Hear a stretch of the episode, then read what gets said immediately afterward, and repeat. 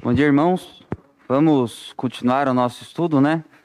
Já estamos entrando no estamos entrando hoje, né, no último capítulo do livro. Tirar a máscara.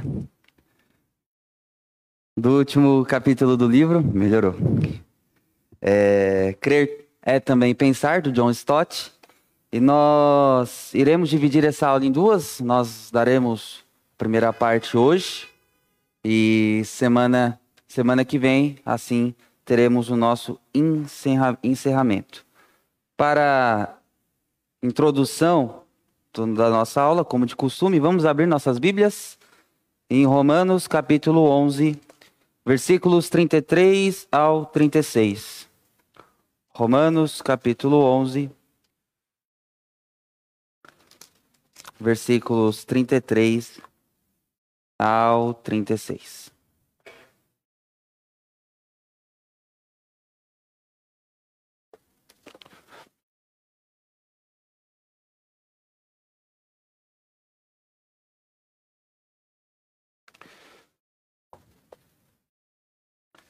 Nessa leitura eu quero fazer responsiva. Eu começarei a ler o, o verso 33, a igreja 34 e isso até o verso 36.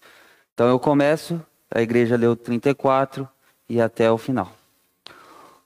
Ó oh, profundidade da riqueza, tanto da sabedoria como do conhecimento de Deus. Quão insondáveis são os seus juízos e quão inescrutáveis os seus caminhos.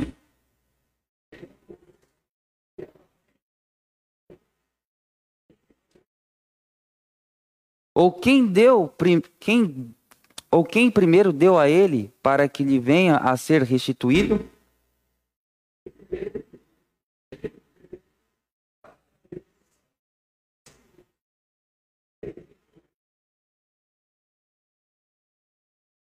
Pai, nós, como filhos do Senhor, sedentes pelo teu conhecimento e por tua sabedoria, nos prostramos, ó Pai, diante da tua palavra diante deste estudo com o propósito primário de aprender como te adorar em espírito e em verdade.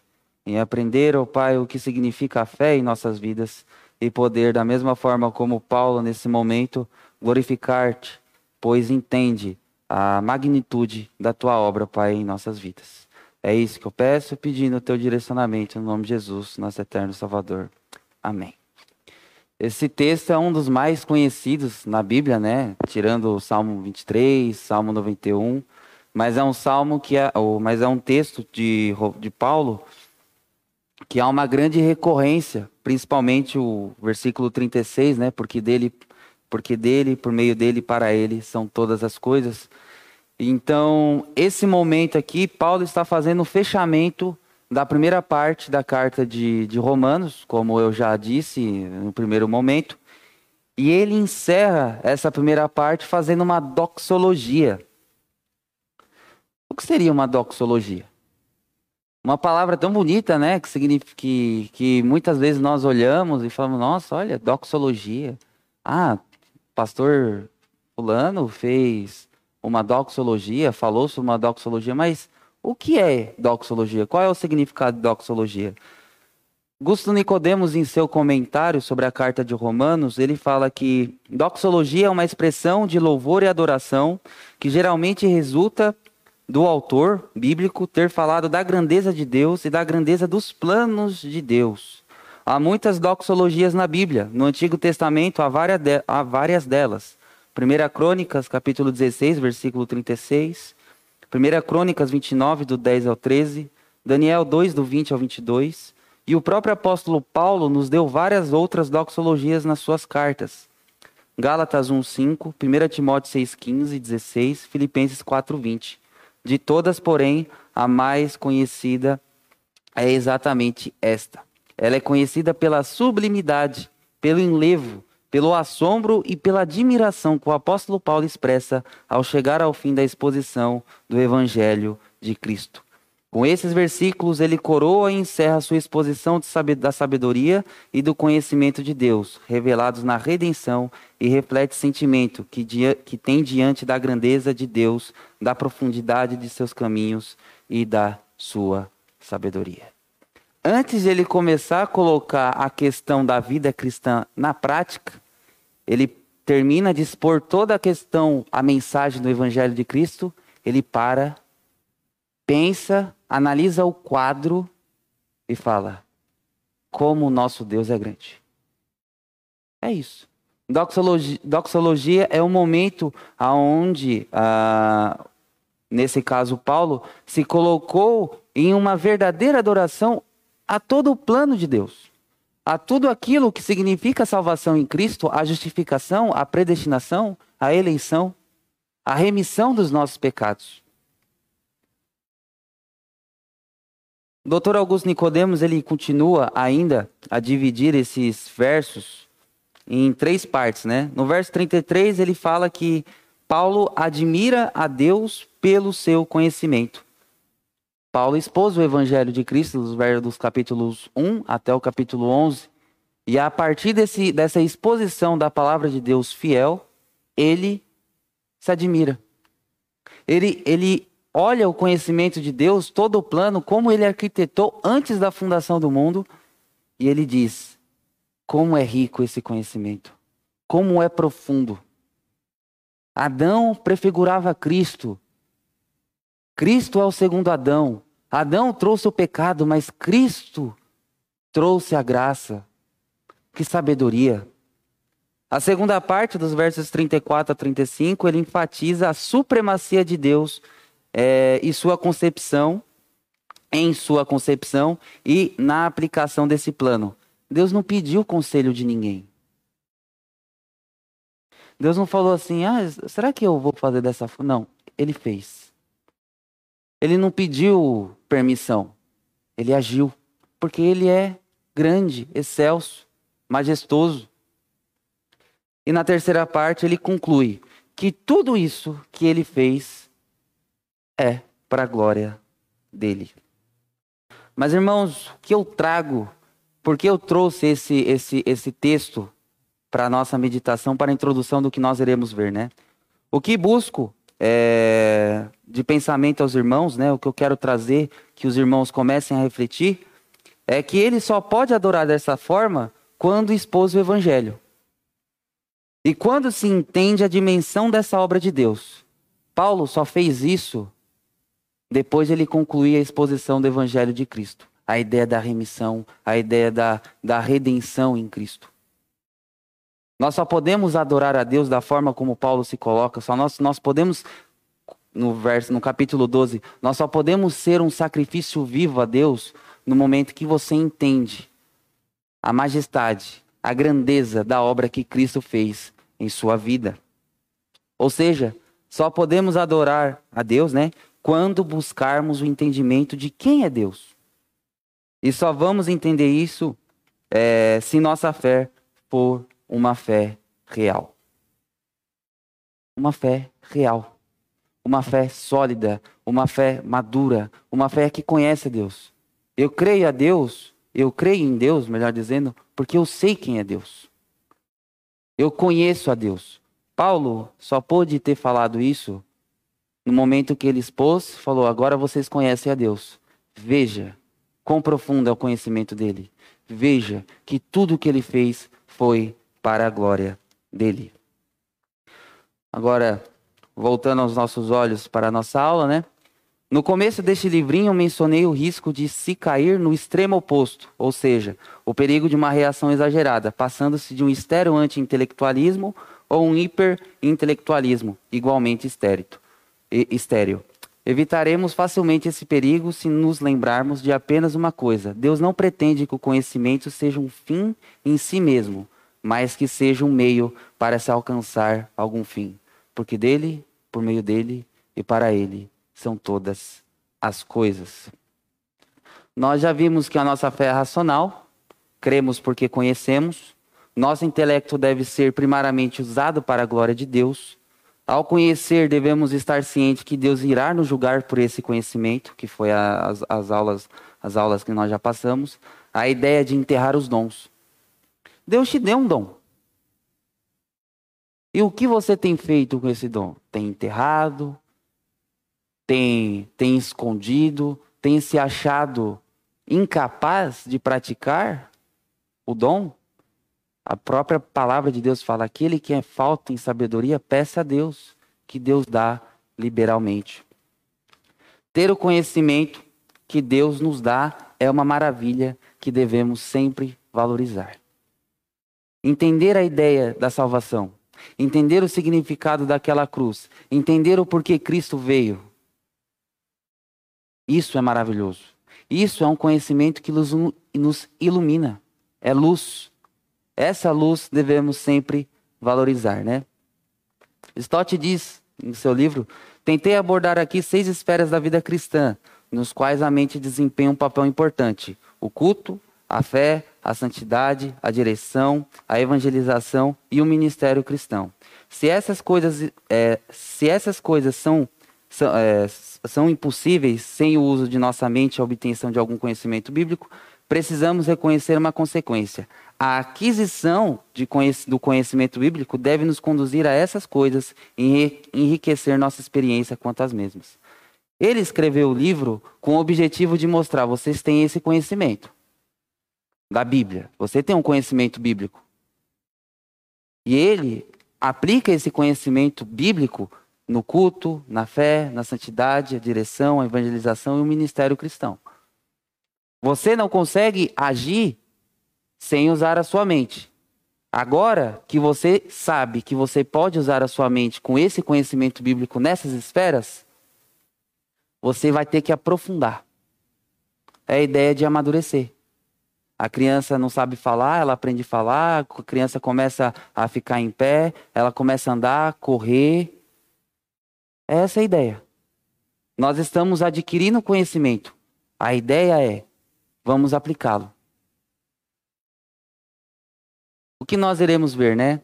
Como eu disse, nós iremos dividir a nossa, nossa aula em, em, em, du, em duas partes, né? Essa é a primeira parte. Nós iremos ver a questão da adoração e a fé adoração, né? Romanos capítulo 12, versículo 1, nós já olhamos e já nós vemos, né, a, a questão do verdadeiro culto racional, que é a verdadeira adoração.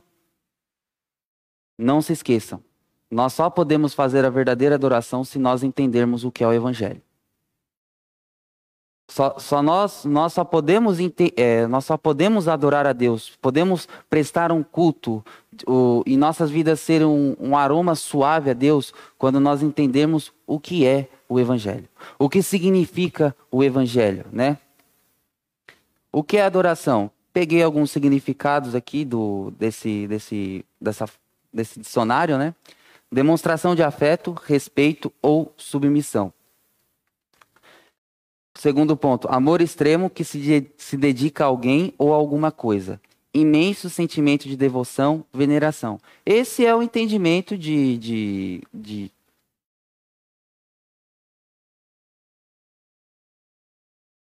Obrigado.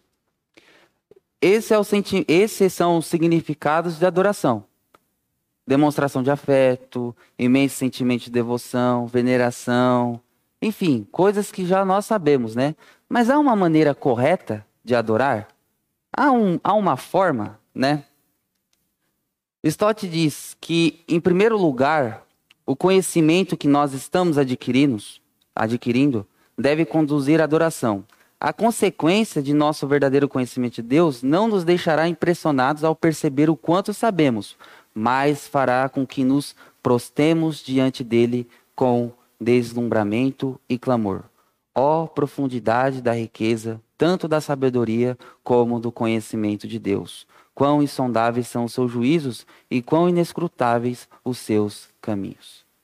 Cristóvão está apontando que o conhecimento que você adquire do Evangelho, a importância que o Evangelho se faz presente na sua vida, faz com que você entenda e, e adore da mesma forma como, como Paulo fez aqui em Romanos 11, 33 ao 36, né? Esse, esse, esse texto aqui do lado é um texto do John Piper, que ele vem apontar o que é adoração. Esse texto eu encontrei na internet, é, eu coloquei lá o que é adoração e veio esse texto do John Piper. Para os irmãos que querem pesquisar e ler, eu só retirei um trecho para os irmãos que querem ler o texto todo, eu recomendo, porque eu li, fiz uma leitura muito boa. É uma leitura muito boa. E ele vem dizer o que é adoração. Então aqui segue o meu resumo. A essência interior da adoração é conhecer a Deus verdadeiramente. E então responder com o coração a esse reconhecimento, valorizando a Deus, considerando-o como valioso, estimá-lo, deleitar-se nele, estar satisfeito com Deus sobre todas as coisas terrenas. E então essa satisfação profunda, tranquila e alegre em Deus transborda em demonstrações de atos de louvor dos lábios e demonstrações de atos de amor, servindo outros por causa de Cristo. É conhecer a Deus verdadeiramente. Obrigado. Paulo fez essa doxologia, apresentou esse cântico de louvor a Deus no momento em que ele expôs o evangelho e falou: agora vocês conhecem a Deus verdadeiramente. Vocês sabem que não são nada. Vocês sabem que vocês são desvalidos, que vocês estavam mortos nos seus delitos e pecados, que sem Deus vocês estavam indo a caminho a passos largos para o inferno. Deus te resgatou.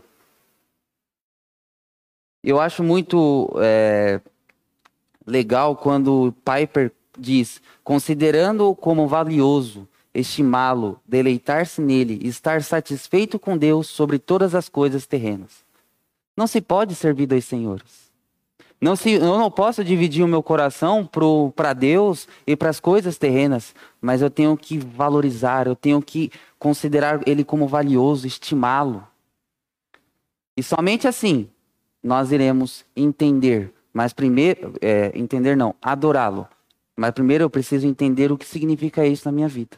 Eu preciso buscar o que significa essa cruz, o que significa Cristo para mim.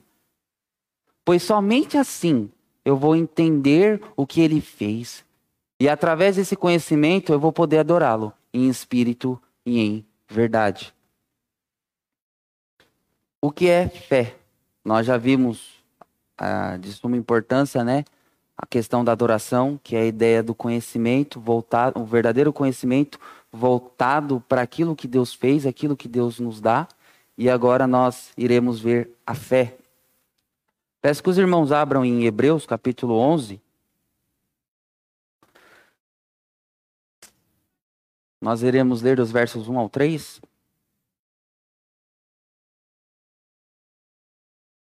Hebreus capítulo 11, dos versos 1 ao 3, e nos diz assim a palavra de Deus. Ora, a fé é a certeza das coisas que se esperam, a convicção de fatos que não se veem, pois pela fé os antigos obtiveram bom testemunho. Pela fé entendemos que foi o universo formado pela palavra de Deus, de maneira que o visível veio existir das coisas que não aparecem. Peguei uma, um significado de fé.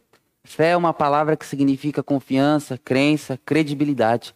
A fé é um sentimento de total crença em algo ou alguém, ainda que não haja nenhum tipo de evidência que comprove a veracidade da composição em causa, da proposição em causa. ampliando o nosso conceito de fé. Vamos colocar uma lupa sobre o que é fé. Nós ouvimos fé, fé, eu tenho fé, eu tenho fé, mas há uma forma de nós ampliarmos esse conceito para entendermos o que é fé. O que eu quero trazer para os irmãos aqui, através do estudo desse livro, é esmiuçar os conceitos que por muitas vezes nós olhamos por cima. Vamos fazer um picadinho do que é fé? A fé é a certeza da esperança, né? Mas o que é a esperança? No entanto, quando a Bíblia fala de esperança, ela não se refere a um desejo por um resultado futuro que é incerto, e sim a um desejo por um resultado futuro que é totalmente certo. Baseados em nossa confiança nas promessas de Deus, podemos ter plena certeza quanto ao resultado, quando Deus dá ao seu povo uma promessa sobre o futuro e a igreja toma para si, essa esperança é designada a âncora da alma. Uma âncora é aquilo que dá ao navio proteção contra o flutuar sem rumo no mar. As promessas de Deus quanto ao amanhã são âncora para os crentes hoje. Sobre esse tema fé, eu utilizei de um livrinho é, questões questões importantes do Sproul. É um livrinho de 77 páginas, muito rápida a leitura, mas ele vem esmiuçar de uma forma rápida e sucinta, objetiva, os, os conceitos de fé. E o primeiro conceito que ele vem nos falar é que fé é esperança. Mas não uma esperança assim, eu é, sou, torço para um time. Sou corintiano. Hoje o Corinthians tem um jogo. Eu espero que o Corinthians ganhe, mas é uma certeza? E a volta de Cristo? Então a nossa fé é baseada em uma certeza. Nós não cremos que Cristo morreu? Nós não cremos que Jesus, ele morreu pelos meus pecados e que eu era pecador e sem ele eu ia para o inferno? Então, Sproul é sensacional quando ele coloca âncora da alma. Uma âncora é aquilo que dá a um navio proteção contra flutuar sem rumo no mar. O mundo é um mar. Tem muitas pessoas aí morrendo afogado. Nós temos uma âncora que nos dá proteção para sair, para que não saiamos flutuando por toda sorte de doutrinas. A nossa doutrina é o quê? Cristo. Cristo morreu, Cristo me salvou, Cristo me regenerou e eu estou assentado nos lugares celestiais. A implicação da fé, né, é que a fé comunica a essência da esperança. Fé não é uma palavrinha, mas fé é uma certeza real de que Cristo morreu por você, de que você é pecador e que sem Cristo você estaria perdido. A essência é da esperança, né? Como eu disse, no sentido real, a esperança é a fé aguardando. A palavra fé possui um forte elemento de confiança. Ah, se a minha esperança se baseia em algo que Deus falou que acontecerá no futuro, a esperança que tenho quanto à promessa futura obtém sua substância de minha confiança naquele que fez a promessa. Posso ter esperança porque tenho fé em Deus. Se posso confiar na promessa de Deus quanto ao amanhã, há uma substância para a minha esperança. Minha esperança não é apenas uma quimera, uma fantasia, uma projeção de desejo que se baseia em sonhos inúteis. Pelo contrário, ela está baseada em algo que tem substância. Nossa fé é isso. Jesus nos diz que Ele estará conosco todos os dias até o dia da consumação. Nós não cremos nisso? Então tenha uma esperança, tenha uma certeza, tenha uma substância. Ele não diz que ele irá retornar? É isso que nós cremos. Isso é a essência da esperança. Isso é a essência da nossa fé. Porque se como Paulo diz lá em 1 Coríntios capítulo 15, fala que se Cristo não se Cristo morreu e não ressuscitou, a nossa fé é vã. Mas cremos que Cristo morreu e foi ressuscitado. A convicção dos fatos, né? Nós olhamos que ele diz que é, ora, a fé é a certeza de coisas que se esperam. Esperam esperança. Nós já entendemos o que é esperança. Agora vamos ver a convicção de fatos que não se veem. O autor usa uma referência a um dos sensos do corpo humano pelo qual ganhamos conhecimento, o senso da visão. É ver para crer, né? Nós usamos muito essa expressão, não. Preciso ver. Isso aí eu não vou acreditar, não. Isso aí é história de pescador. Quem não se lembra de Tomé, né? Tomé, o pessoal, os discípulos ali falou: Jesus veio, Jesus estava aqui. Não, se eu não ver e não tocar, eu não acredito. Como nós já olhamos, né? A fé é a certeza de que vamos receber as coisas que esperamos e a prova de que existem coisas que não podemos ver.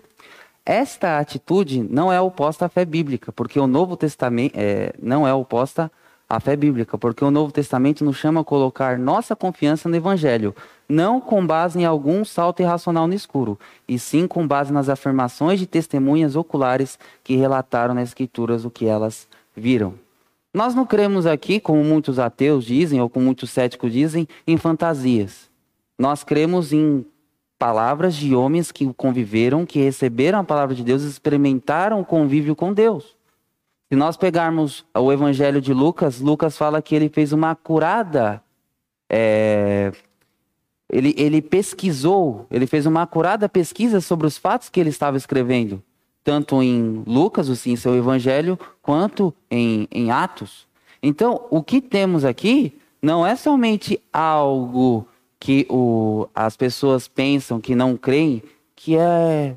Não, isso aí é balela. Isso é história de, de pescador. Não. Aconteceu. E o que temos aqui é firmado nessa convicção de que eles viram. Mas por que o, o autor descreve a fé como a certeza de coisas que não foram vistas? Se nós sabemos que a nossa fé e que a Escritura é baseada naquilo que foi visto, por que ele fala também sobre a certeza daquilo que não foi visto? A fé cega.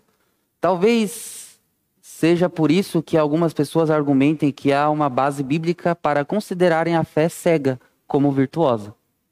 Afinal de contas, se alguém não pode ver, dizemos que ele é cego. Portanto, se a fé é a convicção do que não pode ser visto, isto tem de significar que a fé sobre a qual o autor está falando é a fé cega. Ah, não, eu não, eu não vi. Mas eu acredito. Será que isso é certo? Será que isso realmente é aquilo que Deus nos ensina sobre fé? Não posso pensar em algo que esteja mais longe do significado de Hebreus 11, 1, 2, do que a fé cega. Aqueles que promovem esse tipo de fé dizem: cremos no que cremos sem qualquer razão. A razão, aliás, é totalmente desnecessária. A ideia é que existe alguma virtude em fecharmos os nossos olhos, respirarmos profundamente e desejarmos com toda a nossa força que alguma coisa seja verdade e depois dizermos: é verdade. Isto é credulidade não a fé. Você crê. Hoje eu creio que o. Eu acredito que hoje o diácono Igor tomou café. Eu não vi. Ele pode levantar a mão e falar assim: Eu não tomei. Isso não é fé. É, é credulidade. A Bíblia nunca afirma que devemos dar um salto no escuro. É engraçado, né? que muitas vezes quando algumas pregações nós ouvimos pastores falando assim, não, fé é igual você estar pendurado na montanha e tá tudo escuro ali e você cortar sua corda e você crê que tem um chão ali. Tem, lá embaixo, muitas vezes. Mas fé não é isso. Fé não é um salto no escuro. Na verdade, a exortação bíblica é que as pessoas sejam saiam das trevas para a luz. A fé não é cega no sentido de ser arbitrária, arbitrária e excêntrica, ou uma mera expressão de desejo humano. Não, eu acredito, eu creio que tem um chão ali. Não, eu, eu, eu, eu, na fé não é isso. Se assim fosse, por que o autor de Hebreus diria que a fé é a convicção de fatos que não se veem? Ele não está falando de incerteza, ele está falando de convicção. É difícil você falar de convicção se você não viu, né? É a mesma coisa de eu reformular o exemplo que eu dei do diácono Igor e falar assim: eu estou convicto de que ele tomou café. O diácono Igor vai falar assim: ué, tá me hackeando? Tem uma câmera na minha casa? Não, eu não vi, mas eu estou convicto. No entanto, Hebreus diz que a fé é a convicção de coisas que não vemos. A ideia é esta: eu não sei o que amanhã trará, mas sei que Deus sabe o que amanhã trará. Portanto, se Deus promete que o amanhã trará algo, e se eu confio em Deus quanto amanhã, tenho fé em, que há, em algo que ainda não vejo. Essa fé serve como convicção, porque seu objeto é Deus. Eu conheço, ele tem uma reputação sublime, é infalível e nunca mente. Deus sabe tudo e é perfeito em tudo que comunica. Por isso, se Deus me diz que algo acontecerá amanhã, eu creio nisso, embora não o veja. Isso é fé. A fé não é cega. A fé é certeza no caráter de Deus. Seu objeto é Deus. Deus já mentiu? Deus é perfeito. Se Deus é perfeito, por que eu não vou crer na palavra dele? Que ele irá voltar e salvar a sua igreja? De que ele está comigo até que os dias sejam consumados? Por isso que a fé é convicção, é certeza plena. Cremos no que ele revela a nós. Isto não é credulidade ou irracionalidade. Pelo contrário, é irracional não crer no que Deus afirma a respeito de algum acontecimento futuro. Jesus expôs totalmente o que vai acontecer nos, no fim dos, dos tempos, né? Sermão, ou a, a questão do, da sua, do seu sermão escatológico. Ele expôs. Ele falou que vai acontecer tintim por tintim. Nós, tendo fé de que Deus nunca mente, nós devemos crer no que ele fala. O que Deus afirma a respeito do futuro, ele não somente nos revela os eventos de amanhã, que ainda não vemos, mas também nos revela muito sobre a esfera sobrenatural que nossos olhos não podem penetrar. Paulo diz que ele foi levado ou é, elevado uh, aos céus dos céus, até o terceiro céu, e viu coisas que magníficas. João escreveu Apocalipse por uma visão. Então Deus, além de ele se revelar de uma forma clara para nós, ele também nos mostra as questões sobrenaturais em sua palavra. Não podemos ver os anjos nesse, neste tempo, não podemos ver o céu, mas Deus nos revela a realidade destas coisas e pela fé vemos que ela tem substância, porque Deus é digno de confiança. Eu, eu nunca vi um, eu nunca vi Deus, mas eu creio que Deus existe. Porque Deus é digno de confiança. Sua existência, ele não diz que ele é Deus, que ele está sentado acima da terra, por que eu vou duvidar? Assim também é a minha palavra, ela não volta para mim sem nada, me faz o que me agradar e realiza tudo o que eu prometo. Deus fala isso em Isaías capítulo 55. Então, se Deus fala que há um inferno, eu devo crer que há um inferno. Mas se Deus fala que há uma esperança, que é Cristo, também devo crer que Cristo deve ser a minha esperança para sair dessa condenação. A fé é crer em Deus, né? Abraão não era um explorador que procurava um tesouro perdido, baseado numa lenda sobre espólios de piratas escondidos numa caverna em um lugar qualquer. Você já parou para pensar na história de Abraão? Você está lá aposentado, recebendo sua aposentadoria que não é tanta, que não é lá essas coisas, mas está recebendo, graças a Deus. E você está bem seus filhos, seus netos, estão tudo. É, Abraão não tinha filho, mas a, a sua família estava tudo ali do seu lado. Tinha toda aquela questão de você ter uma, uma estabilidade. E aí você, do nada, assim, tá indo dormir, aí fala assim, Daniel, Daniel, sai da tua parentela e vai para a terra que eu vou te mostrar. Ué, acho que eu tô com sono, vou dormir. Você acha? Vê o que é fé. Abraão procurava um lugar porque Deus lhe havia dito que lhe mostraria o lugar. Deus falou assim: anda, vai para a terra que eu vou te mostrar. E ele andou, e ele andou, e ele andou. Ele creu em Deus, quanto que ainda não tinha visto, e fazendo isso tornou-se o pai dos que creem. Agora você entende por que Abraão é o pai da fé? Ele não levou esse título assim do nada, arbitrariamente, mas porque ele demonstrou, por atos, a sua fé.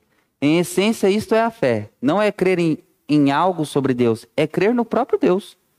A fé cristã diz respeito a crer no próprio Deus é viver por meio de toda a palavra que procede da boca de Deus.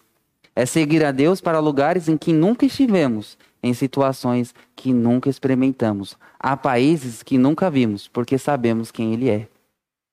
Nós cremos em Deus porque Ele é Deus. Ele testifica que é Deus.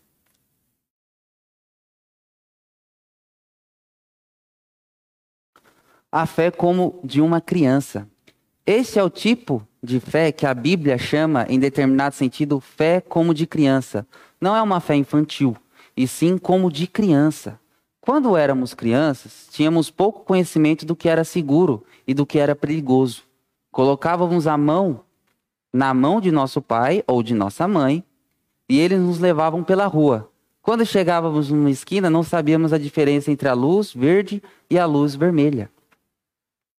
Quando eles paravam, nós parávamos. Quando desciam da calçada e atravessavam a rua, íamos com eles. Confiávamos em nossos pais porque estávamos sob seu cuidado. Spru é sensacional nesse exemplo. Você já viu alguma criança, o pai chega e fala, filho, vamos? E o pai e o filho fica parado assim? Não. Ele confia tanto no pai e ou na mãe. Filho, vamos? Vamos. Parou? Parei. Andei? Andou. Isso é uma fé como de uma criança. Por analogia, somos chamados a confiar em Deus, saber que Ele está cuidando de nós. Ele não nos levará ao desastre. A fé como de uma criança tem confiança no caráter de Deus que nos tem como filhos. Se Deus fala que nós devemos transformar a nossa mente através da renovação dela, para que não nos conformemos com este século, para que experimenteis a boa, perfeita e agradável vontade de Deus, eu vou ter que duvidar? É o meu pai que está falando.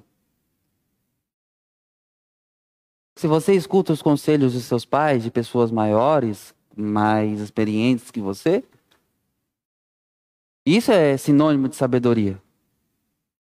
Quanto mais escutar aquilo que Deus fala, que é a verdadeira sabedoria. Fé como evidência, né? Esta é uma sentença um tanto complicada, mas observe que a origem divina da criação é aceita por um ato de fé e não por um ato de credulidade. Credulidade, fé, fé, convicção, credulidade, achismo é uma questão aleatória, randômica. Fé e razão também não são opostos. Tanto Agostinho Agostinho como Tomás de Aquino acreditavam que toda a verdade é verdade de Deus e que toda a verdade vem de Deus. Mas Deus revela a sua verdade não somente por meio da Bíblia, mas também por meio do que chamamos revelação natural. Gênesis 1 e 2 nos mostra que Deus é o criador de todas as coisas, mas também os céus proclamam a glória de Deus e o firmamento anuncia as obras de suas mãos. Havia um no livro Sproul diz que teve uma vez que ele debateu com esse homem, Sagan. Ele era cientista, físico, biólogo, astrônomo, astrofísico, cosmólogo, escritor, divulgador científico e ativista norte-americano. Ele não era cristão, ele era cético, né? O ceticismo é uma corrente filosófica fundada pelo filósofo grego Pirro, caracterizada essencialmente por duvidar de todos os fenômenos que rodeiam o ser humano. Então, se não tinha comprovação científica, não, não vale. Para mim, eu refuto.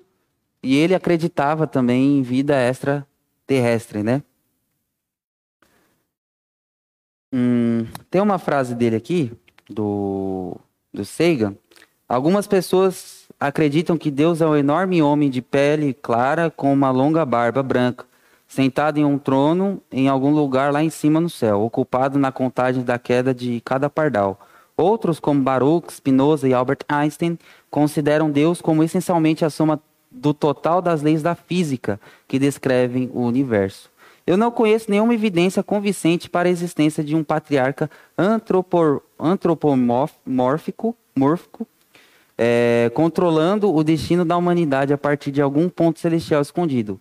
Porém, seria uma insanidade negar a existência da lei da física. Mal sabe ele que o criador das leis da física é o próprio Deus.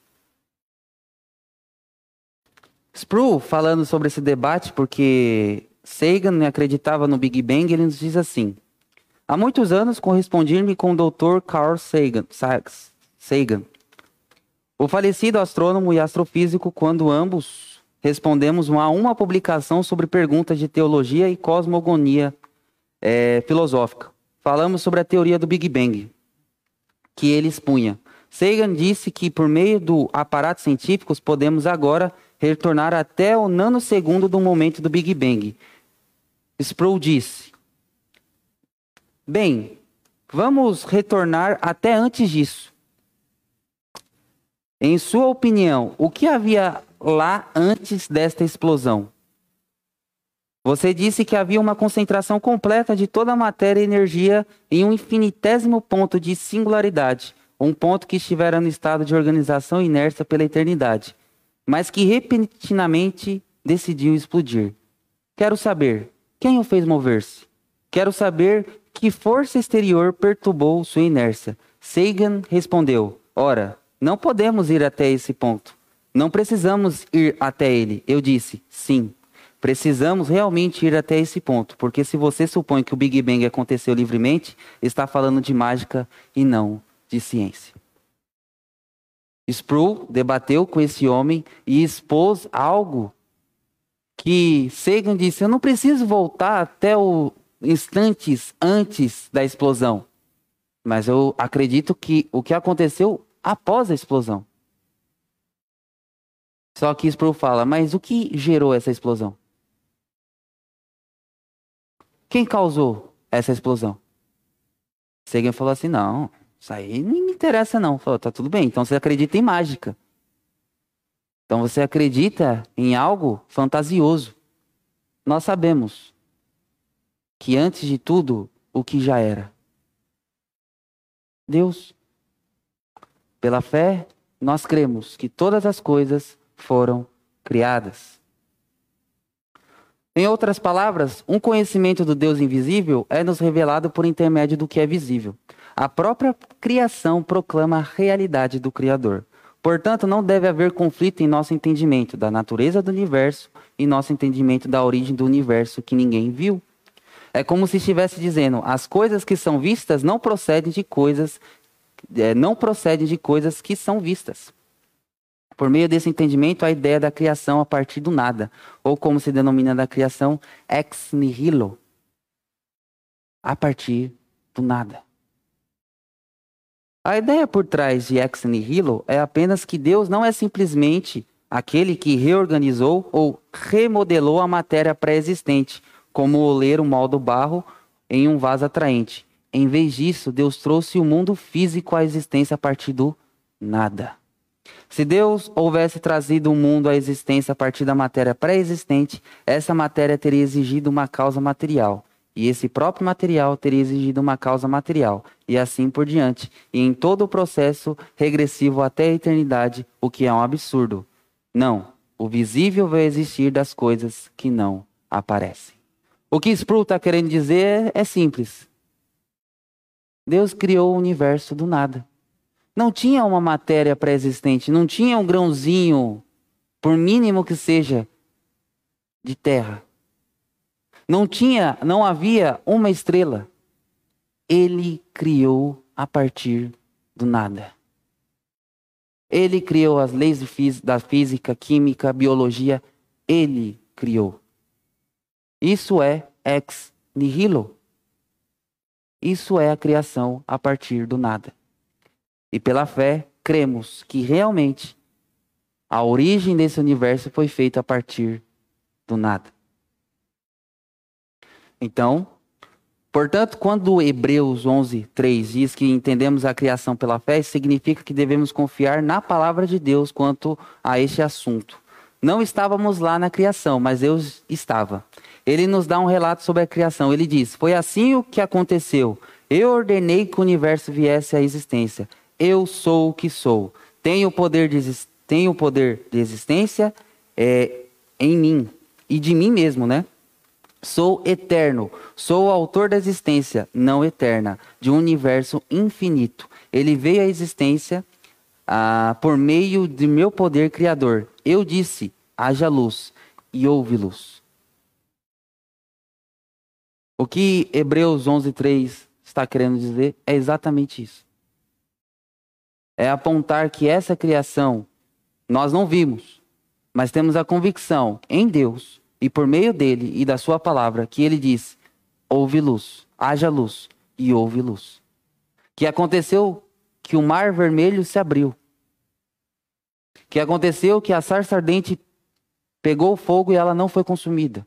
Nós cremos nisso por meio desta fé, não em achismos, mas na convicção porque é Deus que comprova a sua fé. Nós cremos na palavra de Deus para entendermos que o mundo em que vivemos foi planejado, estruturado e criado pela palavra de Deus, de modo que as coisas visíveis não foram criadas a partir de coisas que eram ou são visíveis. Não podemos achar nada no universo que tenha em si mesmo poder suficiente para explicar sua existência. De fato, quanto mais analisamos, tanto mais infinito e dependente ele demonstra ser. Então, pela fé entendemos que o universo foi formado pela palavra de Deus, de maneira que o visível veio existir das coisas que não aparec aparecem. O que ele está querendo dizer aqui? Ex nihilo. Pela fé eu entendo que esta madeira que foi forjada no banco, que foi forjada para um banco, ela não existia. Mas Deus falou: árvores cresçam. E ela existiu a partir do nada. Não tinha uma sementinha sequer. O ar que nós respiramos não existia. Deus criou o oxigênio. A atmosfera que nós temos, esse complexo sistema solar que nós vivemos, as galáxias não existiam. Mas a partir da fé e por meio dela, eu creio que Deus diz: haja e ouve. Sproul, em seu livro, ele, ele ele expõe vários exemplos de fé, mas o que me chamou foi a questão da Abel e sua fé. Porque ali há uma primeira demonstração real da nossa fé voltada para o culto a Deus, voltada para a adoração, uma verdadeira adoração a Deus, entendendo o significado de Deus, né? Aqui vemos que a fé não é apenas confiar em Deus quanto ao futuro ou crer na palavra de Deus, quanto à verdade sobre coisas que são invisíveis aos nossos olhos Inclusive, coisas que aconteceram no passado, como a criação. A fé é também o meio pelo qual vivemos em resposta aos mandamentos de Deus. A fé não é somente crer que a criação se fez pela palavra de Deus. A fé não é simplesmente crer na palavra de Deus, mas a fé, e por meio dela, nós obedecemos os mandamentos de Deus. Porque ele diz que aquele que cumpre a sua palavra, este será bem-aventurado que aquele que vive por meio de sua palavra, esperando por debaixo da sua vontade, este será bem-sucedido.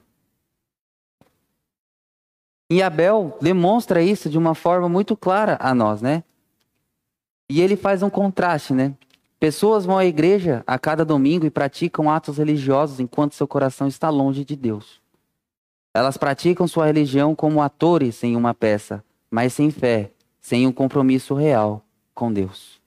A história de Abel e Caim todos conhecem. Abel serviu, Abel deu um, um, sacrifício agradável a Deus. Mas a ideia ali, e que muitas vezes nós nos colocamos, e o que Sprum nos ressalta, é o que?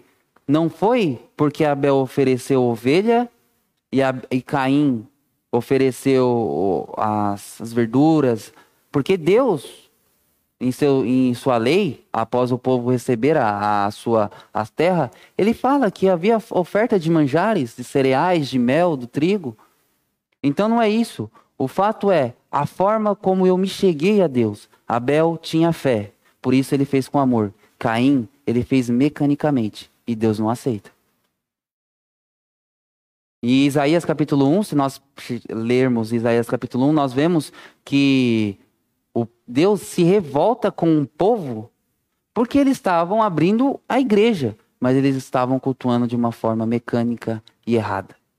Do que adianta? Pessoas vão à igreja a cada domingo e praticam seus atos religiosos, enquanto seu coração está longe de Deus. Isto é o que? O culto racional. Nós, semana passada, acredito eu, debatemos sobre o que é um culto racional. É um sacrifício vivo, constante. E Deus não aceita metade. Ele quer inteireza de coração.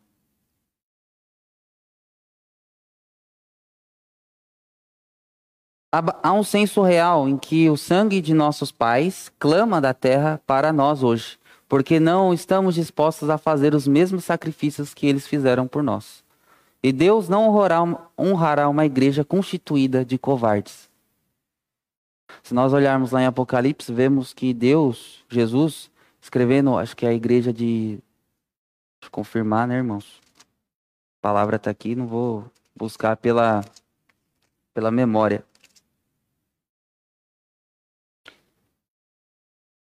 A igreja de Tiatira. E também tem a igreja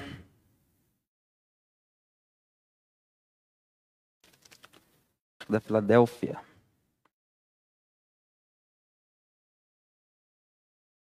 Isso, a igreja de Tiatira e Laodiceia, que, que ele proclama, proclama palavras duras àquela igreja, pois ela perdeu o sentido da fé, pois ela perdeu o, o, o, o fluxo correto da fé.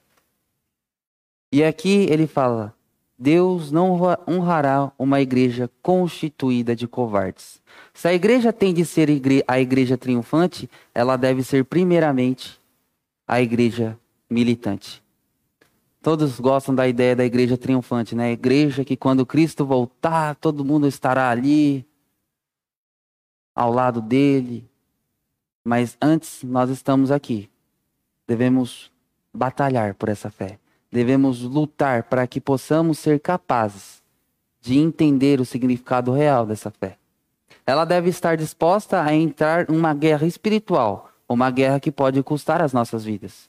No entanto, se examinamos a história da igreja, podemos ver que o evangelho brilhou com sua maior intensidade e fulgor naquelas épocas em que os pro proponentes da fé passaram mais tempo na, na prisão. Mas gozamos tanto dos confortos deste mundo que preferimos tê-los a viver como aqueles que foram peregrinos e forasteiros na terra. Essa é a verdade. Há uma visão clara. Quem gostaria de estar preso igual Paulo? Quem queria morrer igual Tiago?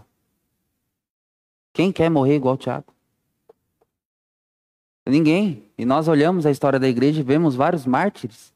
Estes homens defenderam a fé com as suas próprias vidas e nos dão hoje esse privilégio de crer nela. Nós devemos lutar por essa fé, ao ponto, se necessário, dar as nossas vidas por causa desta fé. E agora, Spru vem falar que a fé é um dom de Deus. A fé é salvadora. Em palavras simples, aqueles que são salvos, esses são capacitados ou habilitados a crer até o fim para a salvação de sua alma. A fé não é vista como uma realização do espírito humano. Na verdade, a fé não é algo exer exercido naturalmente por, por um ser humano caído é um dom de Deus. Efésios capítulo 2, 1 ao 10, nós vemos né, a condição do homem e vemos que pela misericórdia de Deus somos salvos pela fé, pela graça. E isso não vem de vós, é dom de Deus. E a fé é um dom de Deus. A fé é algo que Deus nos deu. E nós, como pessoas caídas espiritualmente, não podemos adquirir esse privilégio da fé se não for a ação de Deus.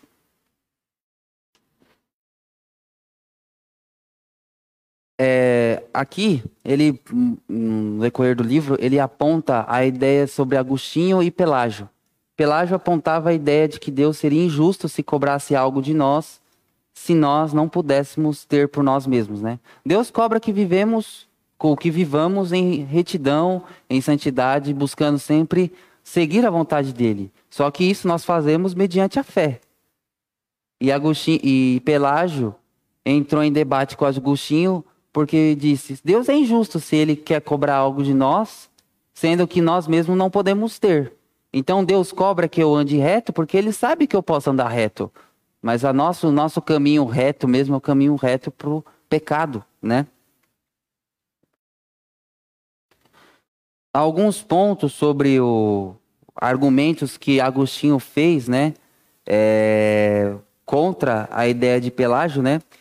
Apontar que a condenação do homem não é injusta. Somos pecadores, e se não, é, e se não fosse a misericórdia de Deus enviando seu filho, nós iremos sucumbir por causa de nossa condição pecaminosa. Somos pecadores. E o pecado, Romanos 3, capítulo, Romanos 3, versículo 23. Todos pecaram e carecem da glória de Deus. Nós fomos destituídos da glória de Deus. Adão estava repleto dessa glória. Mas Adão pecou. Nós, como descendência de Adão, recebemos esse fardo de estarmos destituídos da glória. Por isso que a fé é algo que Deus nos dá, né? O segundo ponto que Agostinho aponta para defender a, ou ir contra o pensamento de, de Pelágio é negar a cruz de Cristo. Porque se o homem nasce neutro, sua condição permite se salvar. Então o sacrifício de Cristo se torna obsoleto. Ah, Jesus veio aqui e morreu porque quis. Não. Ele veio e morreu porque ele precisava te resgatar. E o outro aspecto é que a questão da lei. Pela lei, nós conhecemos a vontade de Deus, né? Para Pelágio, há pecados que são de leve julgamento, por serem facilmente acumulados e, portanto, são isentos da ira divina. Não existe pecadinho e pecadão. E Agostinho já defendia isso. Mas Agostinho, ele não se atentou, eh, ele não se descuidou, né, sobre a importância da lei e disse, né, mas ele não tem em conta, o Pelágio, não tem em conta as escrituras do, nosso, do Novo Testamento quando dizemos que a intenção da lei proibitiva é que se recorra à graça do Senhor misericordioso por aquilo que se comete com frequência. A lei é algo que fala, não faça isso. Porém, a graça de Deus e pela fé, nós entendemos que podemos recorrer a Ele para pedir forças para lutarmos contra a nossa condição pecaminosa. Agostinho já é, defendia isso. A teologia da confissão de fé de Westminster é totalmente agustiniana, quando ela trata da fé salvadora. Ecoa o ensino de Agostinho e da igreja através dos séculos, afirmando que a fé exigida para agradarmos a Deus não é algo que podemos produzir de nossa própria capacidade.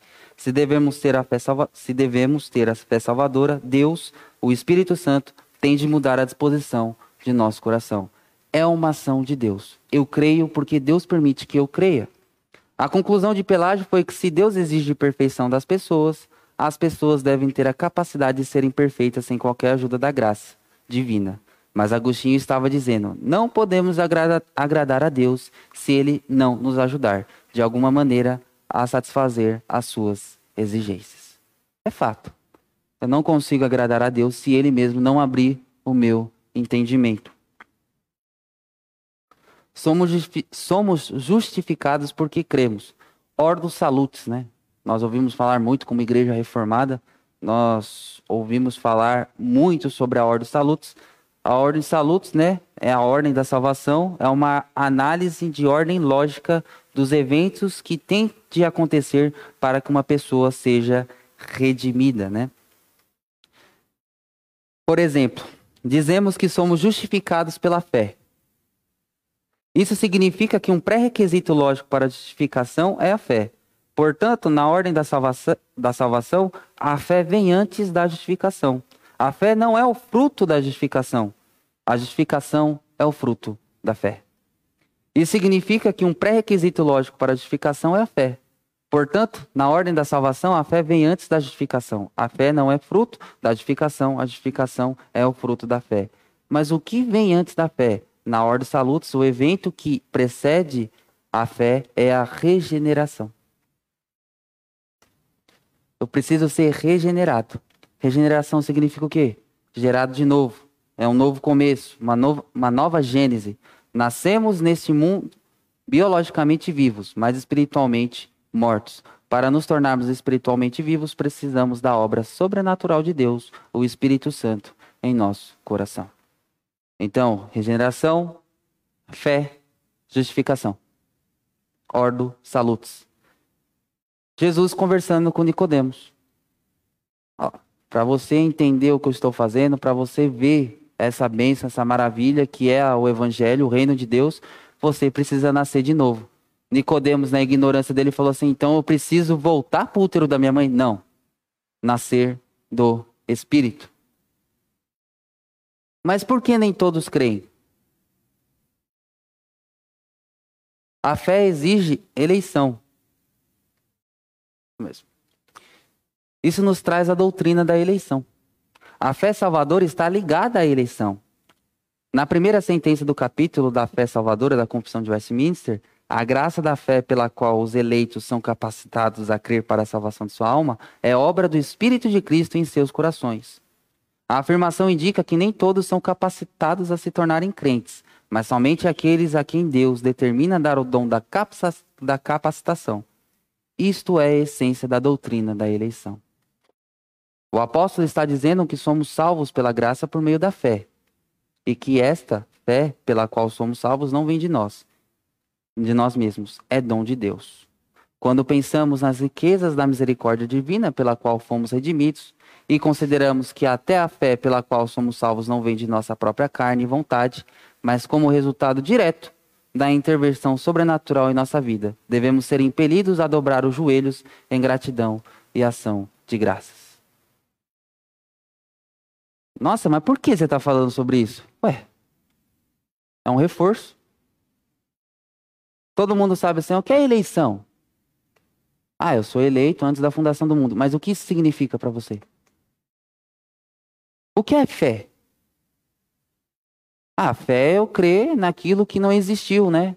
Que as coisas vieram da vieram a existir porque eu creio. Mas por que você crê nisso? O assunto se torna amassante? Nunca deve se tornar. Porque isso aqui, ó, profundidade e riqueza do conhecimento e do saber de Deus.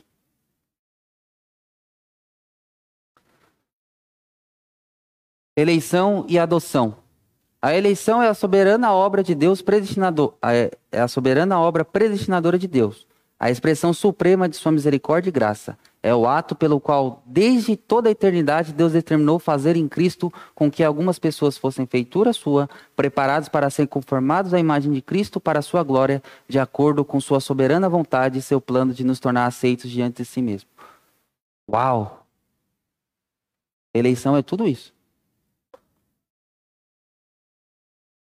Desde toda a eternidade, Deus determinou em fazer em Cristo com que algumas pessoas fossem feituras suas, preparados para serem conformadas à imagem de Cristo. Para o quê? Para a sua glória, de acordo com sua soberana vontade. O que desejo ressaltar, Sproul está dizendo, né, em Efésios 1:13, é a conexão entre crer em Cristo e ouvir a palavra de Deus. No capítulo anterior, examinamos a parte do capítulo da fé salvadora da Confissão de Westminster.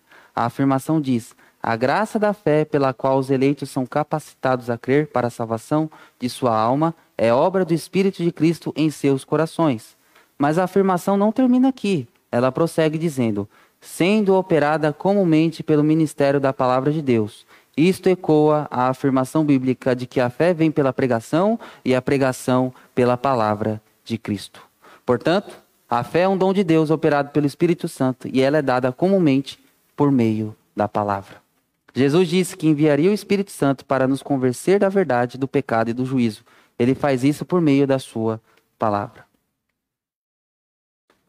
John Wesley, Santo Agostinho e Sproul. Qual a semelhança dentre eles todos, além de eles serem crentes, obviamente? Todos se converteram ouvindo a palavra de Deus. John Wesley testemunhou sua conversão quando ele já era um clérigo, ele estava em uma reunião na rua Aldersgate, em Londres, ouvindo um sermão baseado no livro de Romanos. E enquanto ouvia as palavras da Escritura, palavras que ouvira muitas vezes antes, de repente ele sentiu seu coração estranhamente aquecido. Ele considerou esse evento como sua conversão em Cristo. Ele já era pastor. E ele ouvindo um sermão que algum irmão estava dando, ele creu por meio da palavra. Santo Agostinho. Santo Agostinho, ele estava. Todos conhecem a história de Santo Agostinho? Acredito eu. Se não, um breve resumo. Santo Agostinho, ele vivia uma vida dissoluta. Bebedices, é, aprontava, pintava o sete. E nesse, nessa vida, né? Agostinho, enquanto levava uma vida de licenciosidade desenfreada, ouviu uma criança brincando no jardim com o refrão: Tole leg, tole leg, ou seja, pegue e lê. Agostinho ergueu os olhos e viu o manuscrito do, te do texto de Romanos. Quando o abriu, seus olhos caíram no texto de Romanos 13, 13 e 14. Andemos dignamente como em pleno dia, não em orgias e bebedices, não em pudicícias e dissoluções, não em contendas e ciúmes, mas revestir-vos do Senhor Jesus, Cristo, e nada disponhais para a carne no tocante às suas concupiscências. A palavra de Deus penetrou repetidamente em seu coração, e ele respondeu o seu evangelho. Sproul, o autor do livro que eu estou utilizando, sobre a fé. Ele vem dizer que ele se converteu ouvindo é, Eclesiastes 11:3. Estando as nuvens cheias, derramam aguaceiro sobre a terra, caindo a, a árvore para o sul ou para o norte, no lugar em que cair, aí ficará. Ele disse que ele começou a ver a vida dele e falou assim: Nossa, a minha vida está igual a essa árvore, caída, morta, podre. E aí, na hora, ele sentiu o chamado de Deus em seu coração e se converteu. E nós? Como nós nos convertemos? Não foi pelo ouvir da palavra? As escrituras são a chave no processo pela qual o Espírito dá e fortalece a fé dos cristãos. Os altos e baixos da nossa fé. Isso aqui é um, um gráfico da Ibovespa, né? Muitas vezes a nossa fé está abaixo da linha. Mas isso não significa que eu devo ser condenado. Por mais que a fé seja pequena, por mais que nós nos sintamos muitas vezes é, abaixo do padrão, você tem fé. Em épocas diferentes, a fé pela qual nos apegamos a Cristo pode ser mais forte ou fraca, ou mais fraca. Grão de mostarda. A fé pela qual somos salvos pode ser tão pequena como uma semente de mostarda, mas essa fé, embora seja pequeníssima em seu início, pode crescer e se tornar cada vez mais forte, de modo que nos tornemos cada vez mais produtivos como cristãos. Não é você estar abaixo do padrão, mas é como você encara isso. Quando você está abaixo do padrão, você pensa: preciso mais de Deus? Preciso mais de ouvir a Sua palavra? Preciso buscar mais a Deus? Ou você deixa a vida me levar. Um grão de mostarda. Se vocês tiverem uma fé de grão de mostarda, vocês vão falar para esse monte: lança daqui e vai para ali. E vai acontecer. E quando nós estamos acima, quando nós nos sentimos super espirituais, nós não devemos nos achar, devemos cada vez mais recorrer e nos humilhar aos pés de Cristo. A nossa fé também é fortalecida por meio, pelos meios de graça, como nós muitas vezes já ouvimos falar sobre esses meios de graça, sendo um dos primeiros a pregação. Então eu preciso voltar para a palavra. À medida que leio as Escrituras e digo, sim, isto é verdade, minha alma é encorajada. É por essa razão que precisamos estar na igreja cada domingo de manhã e não negligenciar suas reuniões. Hebreus 10, 24, 25. Precisamos desesperadamente desses tempos para focalizar nossa atenção e ouvir a palavra de Deus. Aqui, os irmãos que estão nos assistindo também, deve ser um momento em que nós nos desligamos do mundo. Muitas vezes nós vemos os irmãos em introdução de culto é, pedindo a presença de Deus nas orações e fala que os nossos corações estejam voltados para esse momento, por essa importância. Porque aqui quem, o que está falando, por mais que não seja propriamente dito a Bíblia em si, mas é o conteúdo retirado dela. E vem falar sobre a importância desta fé. E vem falar sobre a importância de nós analisarmos a nossa fé. E pela palavra, ele diz: sim, isto é verdade. Eu creio que Jesus morreu por mim. A minha alma é encorajada. E não podemos, de, fato, de forma nenhuma, negligenciar esses momentos tão importantes para as nossas vidas, as nossas devocionais, as nossas orações individuais, pois são momentos em que nós somos fortalecidos por Deus, né? O que me sustenta é saber que Deus escolheu a pregação como meio para despertar seu povo, a fé, o seu povo à fé e fortalecê-los em sua fé. Deus prometeu que sua palavra não voltará para ele vazia. Isaías 55, 11. Embora muitos cristãos não se lembrem de três sermões que ouviram em sua vida, toda vez que ouvem a palavra de Deus, ainda que seus pensamentos vagueiem, a palavra de Deus causa impacto neles. Ela é um meio de graça. Não estou falando para você decorar sermão.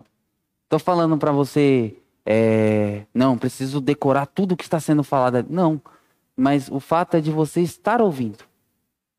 O fato de você, num certo momento, alguma coisa chamou a atenção nesses momentos que eu estou falando aqui.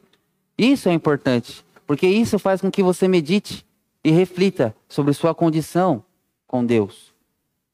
Outro meio, oração e Santa Ceia. A confissão de fé de Westminster também indica que a ministração dos sacramentos é proveitosa, porque os sacramentos do batismo e da ceia do Senhor são comunicações palpáveis e demonstrativas, não verbais da palavra de Deus são demonstrações da verdade do Evangelho que impactam nossos sensos e não apenas nossa mente. Os sacramentos reforçam e fortalecem nossa fé, porque reforçam e fortalecem a palavra de Deus. Por que toda vez que o, que o reverendo Sandoval vai dar Santa Ceia, ele lê a passagem que se refere à Santa Ceia? É para fortalecer aquilo que Deus nos passou. Aquilo que Jesus nos deixou. Tudo está ligado com a palavra de Deus. A oração não tem em vista o benefício de Deus. Não oramos para dar a Deus informações que de outra maneira ele não teria. Não oramos para dar nosso conselho a Deus, para melhorar sua administração do universo. Pelo contrário, oramos tendo em vista o nosso próprio benefício. A oração é um meio dado por Deus para gastarmos tempo com Ele, louvá-lo, agradecer-lhe e apresentar-lhe nossas petições. Depois, quando saímos do tempo de oração, vemos a providência de Deus em atividade em nossa vida. Em resumo, nós o vemos respondendo nossas orações. O que isso causa em, no em nossa fé? Fortalece. Essa é a razão, porque a oração é um meio de graça muito importante. Oração mais Santa Ceia, fé fortalecida. Meios de graça que Deus nos dá, nos presenteia, para que possamos cada vez mais crescer e nos fortalecer nele. Depois de tudo isso, é precisamente nosso conhecimento da natureza e do caráter de Deus que suscita a nossa fé. Mas se é que não podemos crer sem conhecimento, também não devemos conhecer sem crer. Isto é, nossa fé tem de se apoderar de toda a verdade que seja revelada por Deus. Na verdade, a mensagem de Deus não traz benefício algum, a menos que encontre fé nas pessoas que a ouvem. O primeiro passo necessário é sabermos em nossa mente qual a magnitude do poder de Deus, mas isto deve conduzir-nos propriamente pela fé, esse, pela fé, esse poder em nossas vidas. Eu trouxe todos os, os, os pormenores, quase todos, né? Que eu não vou me colocar assim como aquele que trouxe todos, mas eu só ilustrei alguns pontos importantes da nossa fé para realmente buscar o que isso significa para nós. A fé é um dom de Deus, é uma graça de Deus. Você não merecia essa fé, mas Deus mesmo assim te deu. É por, ela você não está morto nos seus delitos e pecados, por ela você recebe a salvação. Eu entendendo que a fé, é, que por meio dessa fé eu entendo ou recebo o conhecimento verdadeiro do, do poder de Deus, fé, eu consigo adorar. Tudo que eu falei ali são resquícios, são ilustrações do que é a fé. Se você tem tudo isso em sua mente, você realmente pode vir e adorar a Deus, de fato. Se não, peça sabedoria que Deus dá.